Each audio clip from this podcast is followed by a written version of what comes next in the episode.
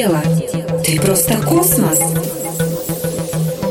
Подкаст компании ArtLife о том, как подружиться со своим организмом всерьез и надолго. Здравствуйте, друзья! Это новый выпуск подкаста компании ArtLife «Тело. Ты просто космос». ArtLife – это наукоемкое производство биокомплексов, функционального питания и космецевтики. Здесь в нашем подкасте мы говорим о самых разных вопросах, касающихся здоровья человека. И разговариваем мы об этом с экспертами, для которых тема здоровья – это профессиональная сфера. Меня зовут Мария Байкач, я ведущая этого подкаста и контент-продюсер ArtLife. Тема сегодняшнего разговора, мысль пообщаться на эту тему созрела у нас довольно давно. Если обобщить, то сегодня темой нашего разговора станет ментальное, психическое здоровье человека так много разговоров об этом, как в последние несколько лет, наверное, не было никогда. Мы все больше слышим из разных источников множество психологических терминов, понятий, объяснить которые э, зачастую мы не можем, и уж тем более не можем соотнести их со своим поведением и со своим состоянием. Депрессия, фома, тревожность, фабинг – это только несколько примеров таких понятий. И сегодня мы предлагаем в этом во всем разобраться, попробовать понять, стоит ли уже переживать по поводу своего психологического состояния или никакой особой проблемы нет. Тема очень интересная, как и наш сегодняшний гостья. Это практикующий психолог с 15-летним опытом, гештальт-терапевт, супервизор Московского гештальт-института Анна Болгова. Аня, привет и спасибо, что ты сегодня с нами. Привет, Маша, тоже рад тебя видеть. Ань, как ты считаешь, правда ли, что психологических проблем а, у современного человека стало больше. И есть ощущение такое, что последний год усугубил эту ситуацию, и все массово начали заниматься своим психологическим здоровьем. Либо это все-таки хайп и дань моде. Очень интересный вопрос. На самом деле, да, последний год, правда, усугубил и обострил некоторые состояния, вот связанные с пандемией, с тревожностью, вот со всеми теми вещами, про которые мы сегодня собрались поговорить. И это действительно замечаю не только я, но и все мои коллеги. У нас резко возрос объем работы, мы даже не ожидали. Люди столкнулись с тем, что привычно они отодвигали на задний план. Вот когда ты носишься между работой, офисом, детьми, школой, уроками, бесконечным количеством домашних дел, у тебя есть тысяча способов, как забыть о том, что ты на самом деле чувствуешь, испытываешь, как это все отодвинуть, как не обратить на это внимание. И тут у нас наступает карантин, пандемия, мы все садимся дома. И вот эта пауза, она делает те самые вещи, которые обычно оказывались в фоне, очень явными, да, она их выводит на первый план. Как некоторые музыку в машине слушают, чтобы мысли не слушать. Так вот, у нас то же самое получилось, что выключился привычный шум, вот этот вот офис работы и, и все начали далее. слышать свои мысли. Да, да, начали люди слышать свои мысли, начали люди осознавать, что с ними на самом деле происходит, какими переживаниями они на самом деле переполнены. И плюс вот эта общая тревожная обстановка и нестабильность, в которую мы попали, она, конечно, усиливает вот это возбуждение в нервной системе, усиливает вот это тревожное состояние. То есть она добавляет туда как бы огоньку, и это становится более явным. Именно поэтому есть ощущение такого, что эм, проблем стало больше психологических. Хотя, мне кажется, они просто стали более очевидными и более яркими для того, чтобы мы наконец-то ими занялись и увидели все, как наяву. Аня, расскажи про своего вот нынешнего клиента. Кто сейчас чаще всего к тебе ходит? Изменились ли характеристики этих людей? Какого они возраста? Может быть, какие-то проблемы? Приведи угу. вот примеры. Угу. Ну, я скажу, что больше всего обращается, конечно, молодых людей, это 30 плюс, и даже еще младше 20 плюс, да, людей вот именно этого возраста, потому что, мне кажется, именно эти люди попали в пик психологического просвещения, да, когда психологи, правда, получили распространение, когда у нас появились соцсети, многие начали писать, просто вот это психологическое знание полилось так в массы, и люди увидели, что это вполне рабочий способ, которым можно справляться с теми состояниями, которые они имеют, поэтому они к нему обращаются. Те люди, которые старше, у них нет такой культуры, скорее, вот обращения к психологу и применения вот этих знаний для себя, и они привыкли справляться с состояниями другими способами. Если мы берем такой пик моих клиентов, это 30 плюс, да, там, ну, около 30. Это люди, которые в пандемии столкнулись с переживаниями тревоги и одиночества Вот. И у них основная проблема это вот э, состояние тревожное в разной степени, от просто напряженной тревожного ожидания до панических атак, да, то есть очень разной степени тревоги. Если мы говорим про людей 40 плюс, люди, у которых молодость прошла в 90-е годы, ну и, соответственно, пандемия у них обостряет переживания из молодости, из 90-х. То есть вот эта вот дополнительная тревога делает их более такими алертными. Они, как, знаете, как сигнализация на машине. Вот у некоторых на машинах стоит очень чувствительная сигнализация. Мимо кто-нибудь проезжает, и она уже такая виу, виу, виу, да, все вспыхивает, сигнали, да? сигнализирует, там, зовет хозяин и так далее. У этих людей, у них тоже такая, такое устройство психики, что вот в 90-е они очень многие из них пережили трав травматический опыт, достаточно сложный. И они на повышен, повышение тревоги реагируют вот такой повышенной алертностью, да, то есть повышенной готовностью. Так, что-то где-то происходит, нужно собраться, нужно как-то там раз, там мобилизоваться, нужно ждать удара ну и так далее, вот так, такого типа а, проблемы. И э, те люди, которые более молодого возраста, они скорее реагируют вот эти вот тоской по каким-то живым отношениям. Вот для них вот эти вот офлайн встречи, они э, гораздо более редкие, мы к ним привычные, да, у нас посидеть с девочками или там посидеть с друзьями, это нормально для нас. Для людей более молодого возраста это уже событие, то есть это уже что-то такое особенное. Мы выбрались куда-то с друзьями наконец-то, мы не в зуме. А зум для них делает такое более привычное. Они легче адаптируются вот к этой цифровой среде, они легче адаптируются к таким онлайн-вечеринкам, встречам и так далее и тому подобное. А, но для них вот эта вот тоска по тому, что невозможно кому-то прикоснуться, они переживают ее гораздо острее.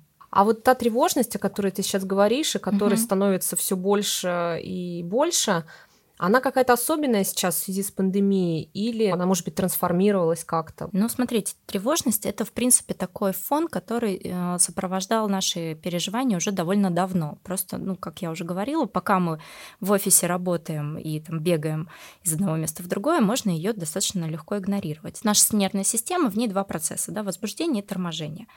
Э, тревожность связана с процессом возбуждения. Возбуждение, которое мы так немножко останавливаем и не до конца можем реализовать туда, куда мы хотели бы. Потому что не все наши желания, естественно, могут реализоваться.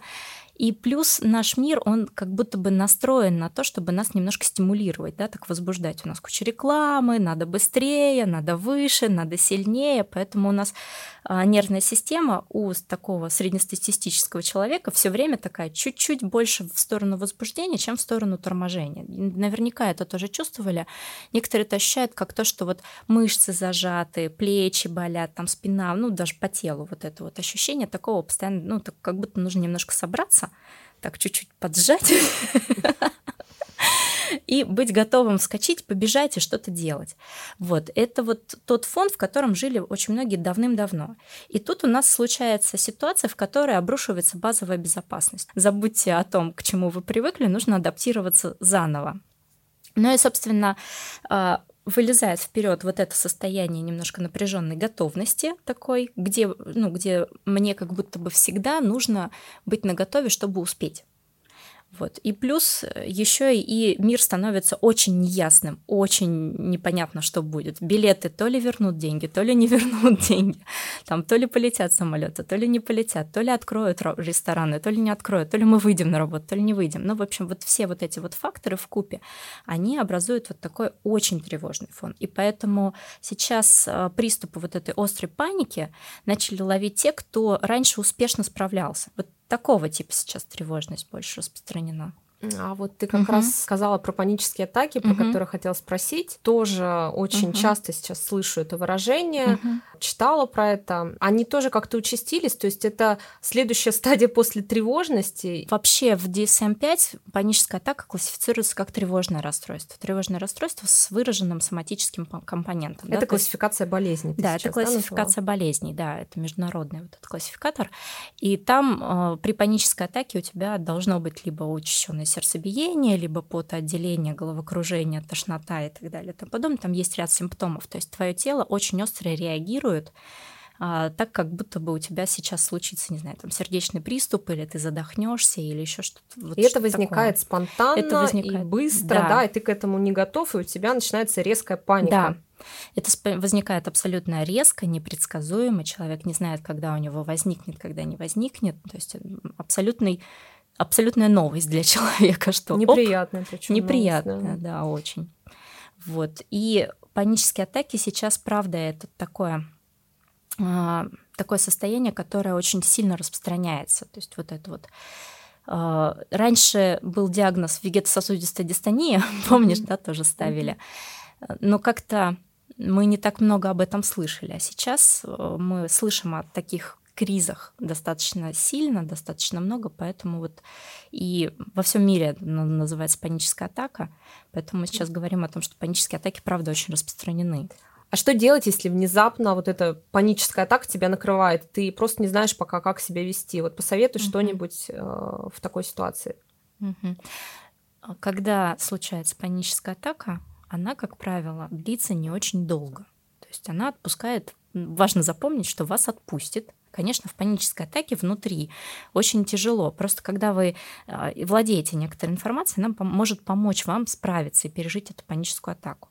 Во-первых, запоминаем прямо сейчас, да, что и записываем, запоминаем. записываем под запись что паническая атака длится не очень долго, вас точно отпустит, и вы точно не умираете. Как правило, почему я еще рекомендую врачей все-таки пройти, потому что врачи прям так смотрят серьезно, говорят, с вами все в порядке. То есть мы исключаем сразу проблемы со здоровьем. Да, исключаем проблемы со здоровьем, и когда вы уже убедились в том, что у вас правда, ну, все нормально с сердцем, оно работает, оно бьется, там, не знаю, все нормально с легкими, вы не умираете. Мои клиенты очень э, часто через некоторое время научаются просто следить за панической атакой. Такая типа, о, у меня паническая атака, начало, поехали. И дальше они следят за тем, как разворачивается паническая атака. Ну, то есть сейчас будет вот это, сейчас будет вот это. А если ты не знаешь, как поступить? Если ты не знаешь, тебе очень важно затормозиться, ну, немножко свою нервную систему перейти в состояние такого торможения, да, то есть вот этот вот процесс поддержать. Поэтому нужно поставить ножки на пол, а, сесть или лечь, глубоко подышать, правда. Причем твой выдох должен быть дольше, чем вдох. То есть ты можешь так делать вдох, считать паузу и э, на счет э, выдыхать, причем счет выдоха должен быть дольше. Да? Например, вдыхаем на 5, 2 пауза и на 7 выдыхаем, вот, чтобы хватало воздуха. Просто займитесь вот этим вот дыханием, через некоторое время дыхательная атака, гимнастика, да? Да, паническая атака угу. отпустит. И еще важно помнить, что паническая атака это проблема отношений. Ну, то есть на самом деле люди, которые склонны к паническим атакам, у них очень а, большая проблема вот с одиночеством, и с э, тем, чтобы устанавливать тесные вот эти вот взаимосвязи. И им кто-то нужен. Поэтому если у вас есть телефон близкого человека, набираем, звоним, да, то есть родной голос часто успокаивает. Или если есть кто-то, кто может с вами пережить эту паническую атаку. Взять за руку, да? Взять например? за руку, да, например. Ну, просто передышать, пережить. И идите к психологу, ну, вот разбирайтесь, да, про вот эти вот, про то, как вы попадаете в изоляцию, как вы чувствуете, там, можете вы выносить отношения, не можете. Очень многие люди, которые страдают паническими атаками, парадоксально хотят близких отношений, но в близких отношениях чувствуют, что их поглощают, что они растворяются, что они теряют себя, поэтому пытаются выйти. И одновременно как будто на газ на тормоз жмут. Такой газ-тормоз, газ-тормоз. То есть вот и нервная система то же самое продерживает, проделывает с ними газ-тормоз. Одновременно нажали, все короткое замыкание, поехали. Вот, ну, в общем, а, главное помнить, что паническая атака – это не смерть. Это просто паническая атака, на вас отпустит. Все пройдет. Так, ну что, следующая тема, следующий вопрос, который я хотела бы с тобой обсудить, это тоже популярное сейчас понятие синдром упущенной выгоды или синдром упущенной возможности. К тебе обращаются с, с такой проблемой. Что можешь сказать по этому поводу? Да, обращаются. Это очень сложное на самом деле переживание. Правда, с одной стороны, э, очень много тревоги вызывает, правда, желание успеть, оно вызывает такое напряжение, то есть желание схватить, воспользоваться каждой возможностью, напряженное внимание за жизнью других людей, через соцсети в том числе, когда мы пролистываем Инстаграм, там смотрим, а эти в театр пошли, а эти где-то учатся, а эти что-то там купили, мне тоже скорее нужно, непонятно, нужно мне это или не нужно, но главное не опоздать, главное схватить, главное быть везде, мне нужно и в эту тусовку, и в эту тусовку, это, естественно, истощает очень сильно человека, и после того, как мы вот так некоторое время в этом истощении побудем, очень многие люди испытывают глубокое такое разочарование и глубокое такое разочарование в себе и вплоть до потери идентичности. Поэтому вот здесь такой кризис идентичности просто случается, и именно отсюда вот рождается вот это вот фома, да, стремление использовать все возможности, как будто бы я хочу присоединиться ко всем. Можно ли сказать, что вот э, с приходом как раз в нашу жизнь, с активным приходом соцсетей, эта проблема усугубилась, потому что, ну, наверное, раньше ты не мог так активно наблюдать за жизнью ну, такого огромного количества людей, знать, что у кого происходит, рефлексировать, обдумывать и как-то переживать по этому поводу.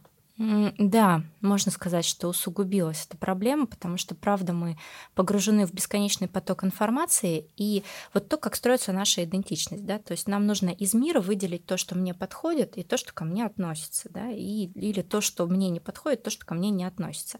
И если раньше нам нужно было выбирать среди ну, некоторого ограниченного количества вариантов, то есть мы смотрели там на своих знакомых, на своих родителей, на свою семью, то сейчас у нас э, пространство вот этого выбора расширилось до бесконечности бесконечности. То есть, да, я могу там хотеть э, яхту, а могу хотеть домик в деревне, да, в принципе, и то, и другое, э, как бы в пространстве соцсетей от, как бы располагается прямо рядом, да, то есть один пост про то, как человек купил яхту, второй пост про то, как я даю корову, да, например, там, и живу какой-то тихой семейной жизнью. И меня, конечно, очень вот в этом месте разрывает, да, то ли я этого хочу, то ли этого, то ли это ко мне относится, то ли это ко мне относится. И быть успешным в каждой среде – а это невозможно. Опять возвращаясь к этому вопросу поколений, слышала такую мысль, что современное поколение, молодое, которым сейчас там, mm-hmm. не знаю, 15-20, вот где-то так, что они как раз меньше страдают вот, вот этой вот проблемой, она их не так заботит, потому что они понимают, uh-huh. что ну вот сейчас эта возможность ушла, придет другая, да? Да. А вот как раз-таки у людей, которым 30, 35 и так далее, вот как-то uh-huh. мы все воспитаны на том, что если у нас есть возможность, надо ее хватать и бежать. Да, это правда так. Я тоже это замечаю, то есть те люди, которым вот около 30, там 30 плюс или чуть меньше 30, да, там 26-27. Вот мы, правда, попали в то время, когда возможностей было мало, а вот этого нарциссического ускорения довольно много. Поэтому мы привыкли хвататься за все, просто за все. Вот появляется что-нибудь, надо обязательно. Мы, правда, ограничены по ресурсам, но как будто не очень это можем признать, понять. Вот нам очень, Принять. да, нам очень больно с этими ограничениями, нам хочется все везде и так далее и тому подобное. Те, которые помладше, они немножко в другой среде воспитаны, они вышли вот в, в активное взаимодействие с миром в то время, когда возможностей было уже веер, а нарциссические, нарциссическое ускорение постепенно падает. У них, если пришла одна возможность, ты ее упустил, будет следующая, потом будет следующая, будет следующая. В общем, как-то ты выберешь. И у них проблема выбора скорее острее. Не то, что проблема отпустить, а проблема, как а, выбрать. Помнишь анекдот про а, мужчин и женщин, когда а, в раю есть такое высокоэтажное здание, девятиэтажка, и, в общем, в одну девятиэтажку входят женщина, в другую мужчины, ну и там мужская душа попадает в эту девятиэтажку и спрашивает там, а что там? И говорит, ну, типа, на каждом следующем этаже женщины все лучше и лучше. И вот мужские души где-то на втором этаже останавливаются. А женские поднимаются до девятого и обнаруживают, что там как бы пусто, потолок, все, никого больше нет. Вот, и как раз это про вот, э, вот этот вот синдром того, что где-то будет лучше, и мы не можем остановиться, перебираем возможности, не можем ни одну из них схватить, потому что чувствуем, что так, ну, это мне, может быть, не подойдет, может быть, следующий, следующий, следующий. Вот те, которые люди помладше, у них больше вот это распространена компонента данного синдрома. Те, которые 30 плюс, они скорее хват, будут хватать все и не могут отпустить из своих ручек ни одну вещь, ни одну, ни одну возможность. Слушай, ну это вот. довольно-таки угу. сложно психологически. Да. Вот давай, может быть, что-то мы посоветуем как раз-таки угу. тем, кто пытается вот это вот все ухватить, и ну, он не может разорваться, действительно, угу. он просто это все наблюдает, страдает, И вот угу. что можно так э, на, на первых порах э, сделать? Это особый навык научиться отпускать какие-то вещи и расти как бы не вширь, а ввысь. Нам нужно от чего-то отказываться, нам нужно какие-то двери закрывать для себя прям сознательно и расти вот не вширь, да, набирая 4, 5, 10 работ, да, а в какую-то тему прямо погружаться и какую-то тему делать своим выбором и уходить, да, в нее как-то там развиваться в, как, в каком-то одном направлении. И это, конечно, все печально и грустно, потому что все вокруг такое вкусное. Важно помнить еще, что жизнь это не только погоня, да, вершина за вершиной, да. Мы сюда пришли в этот мир не только для того, чтобы успехи делать, да, и каких-то вещей достигать, да, у нас должно оставаться время на себя, на любовь, на близких, на детей, на какую-то радость, на счастье, на те моменты, которые делают нашу жизнь, правда, стоящей, такой вкусной, красивой, яркой, интересной. И именно для этого мы закрываем вот эти вот двери, для того, чтобы в нашем жизненном пространстве осталось место для нас. Вот. Поэтому что можно точно рекомендовать? Вам, конечно, гораздо легче будет не тревожиться, если вы будете меньше просматривать соцсети. Очень часто у нас люди вот листают соцсети от того, что они настолько устали, настолько утомились, что они не могут сообразить, как им отдохнуть. То есть это просто автоматическое замещение отдыха, да, да, получается? Да, то есть мы начинаем листать Инстаграм в тот момент, когда нам спать пора, например. Ну, очень многие же перед сном это делают. Пора ну, да. просто выключить и лечь спать. Поэтому лучше следить за режимом э, сна и отдыха. Такие рекомендации, знаешь, я всегда, когда такие рекомендации даю, чувствую себя капитан очевидность, да, они такие банальные. Но, тем не менее, если мы Но они работают, этом, вот именно они работают. На самом деле работают очень простые вещи, их просто нужно делать. Вот, да, то есть меньше соцсетей, а, больше отдыха и больше разнообразия в какой-то такой социальной жизни, в отношениях с близкими, да, то есть там проводите больше времени с семьей, с любимыми, с друзьями, с детьми. И, конечно, вот это будет вас очень сильно заземлять и уменьшать вот эту тревогу. Ну и плюс простые рекомендации, когда мы заботимся о теле, когда мы соблюдаем режим сна, отдыха, работы, когда мы работаем не 24 на 7, а все таки немножко меньше, и это тоже помогает. Явление самоизоляции. Сегодня мы уже с тобой не раз о нем говорили. Мы уже не сидим дома, но вот такое, знаешь, послевкусие осталось. И вот интересно, к тебе приходят люди с такими проблемами, как ощущение одиночества, несмотря на то, что ты уже по факту, по сути, не одинок, ты уже можешь общаться, но вот какая-то рефлексия у тебя до сих пор по этому поводу осталась.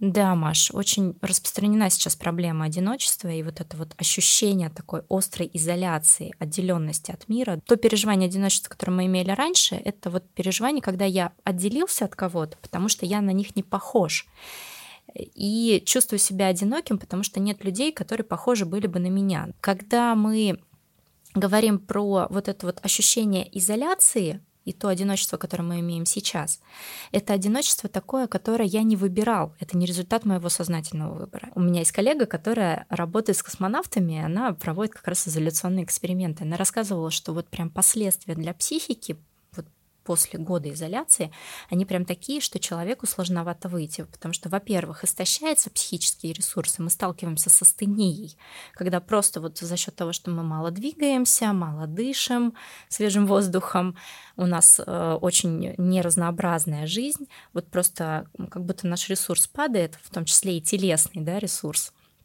он падает, падает, падает.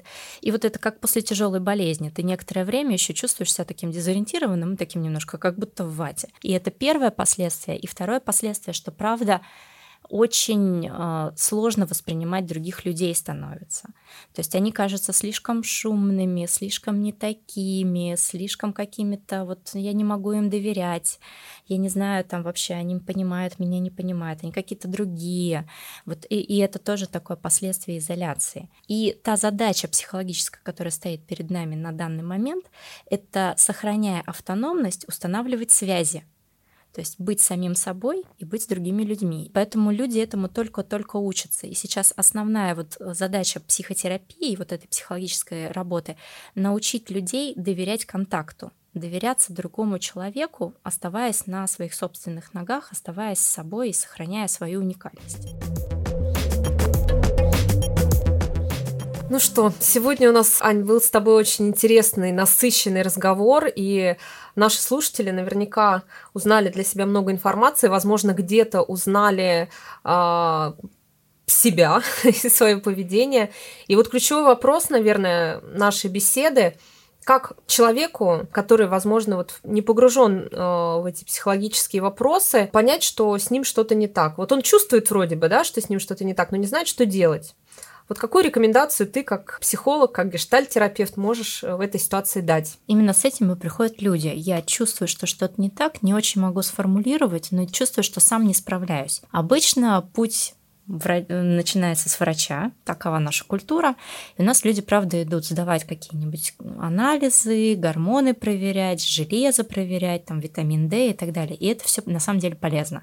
Периодически делать чекап медицинский, вообще всем рекомендую. Важно знать, в каком состоянии ваше тело находится, потому что иногда вот эти психологические проблемы тесно связаны с физиологическим ресурсом. То есть если ваше тело не в порядке, то ваша психика тоже не будет в порядке. Поэтому важно восполнять вот этот телесный ресурс в том числе и вообще следить за тем, в каком вы состоянии. И если вы еще не решились идти куда-то за помощью обращаться, то первое, что вы можете сделать для себя сами, это посмотреть вообще, в каком состоянии вы находитесь. Вы спите, вы едите, вы гуляете, вы отдыхаете, как давно вы были в отпуске. Вот эти все вещи проверить и просто пройтись по вот таким вот банальным и очевидным рекомендациям, просто себя поддержать. Успокоиться, поесть, поспать, сходить в отпуск, отдохнуть, проверить вообще, а, не знаю, там, сколько вы едите фастфуда или там чего-нибудь, вас здоровое питание, добавить себе, там, может быть, витаминов, наверняка у вас там в артлайфе вы можете порекомендовать что-нибудь. Но так или иначе, если вы доходите до состояния, когда вам плохо и вы не можете справиться, вам нужно что-то менять в жизни. Это не касается не только здоровья, да, но это касается тех жизненных перемен, которые вам необходимо совершить. Вам нужно, там, не знаю, перестать, может быть, хвататься за 55 работ, а выбрать 5 всего. Или как-то организовать себе сон, отношения или еще что-нибудь. То есть обязательно проверить, что у вас в жизни творится и что уже требует ваше внимания и перемен. Ань, спасибо тебе большое. Беседа была очень интересная.